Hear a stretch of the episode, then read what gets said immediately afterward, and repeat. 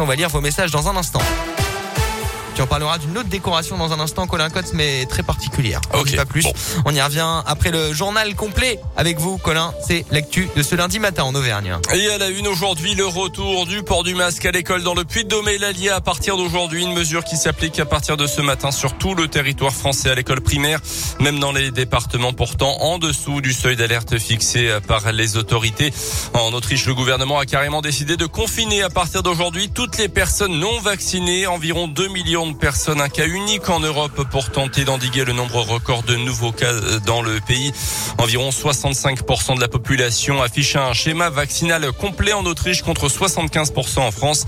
Les personnes concernées n'auront donc pas le droit de quitter leur domicile sauf pour motif impérieux. La mesure s'applique à partir de l'âge de 12 ans.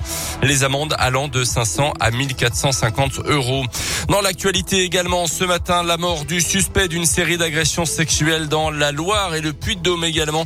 Le jeune homme de 27 ans interpellé en Auvergne la semaine dernière a été retrouvé sans vie jeudi soir dans sa cellule de la maison d'arrêt de la Talaudière près de Saint-Etienne.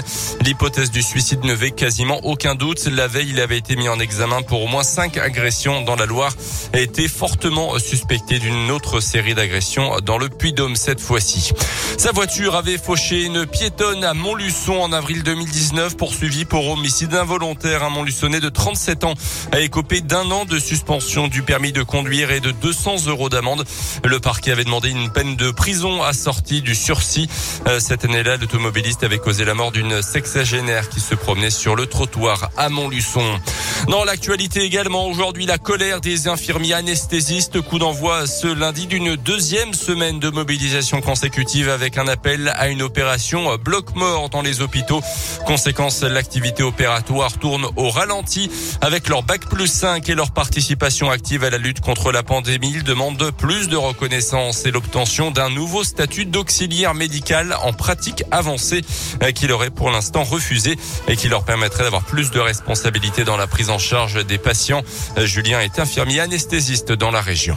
Les infirmiers anesthésistes ont participé grandement à la création de réanimation éphémère.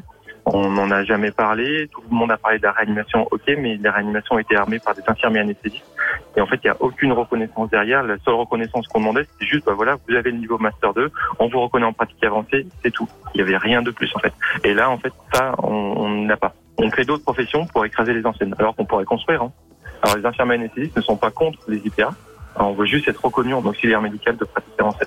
Les grévistes qui sont réquisitionnés pour assurer la continuité des soins demandent également à ce que ces réquisitions soient faites en bonne et due forme, ce qui n'est pas toujours le cas.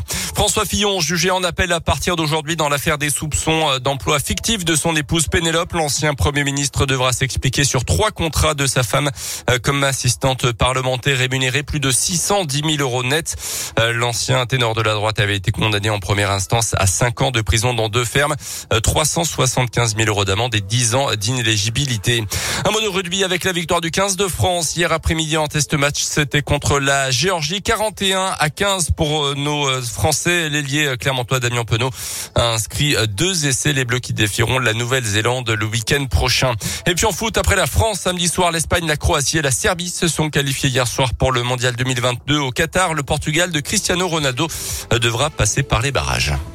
On écoute The Weeknd dans un instant. On retrouve la météo et l'actu reviendra à 8h.